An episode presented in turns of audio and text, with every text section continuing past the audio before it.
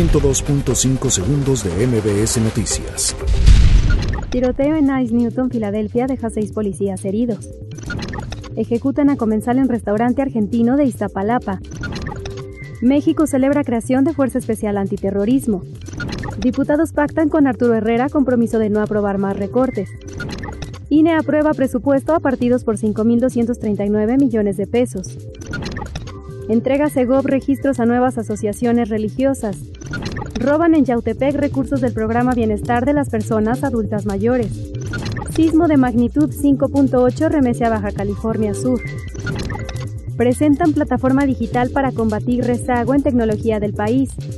Tribunal Electoral del Poder Judicial de la Federación amplía sanciones para creadores de la serie Populismo en América. 102.5 segundos de MBS Noticias.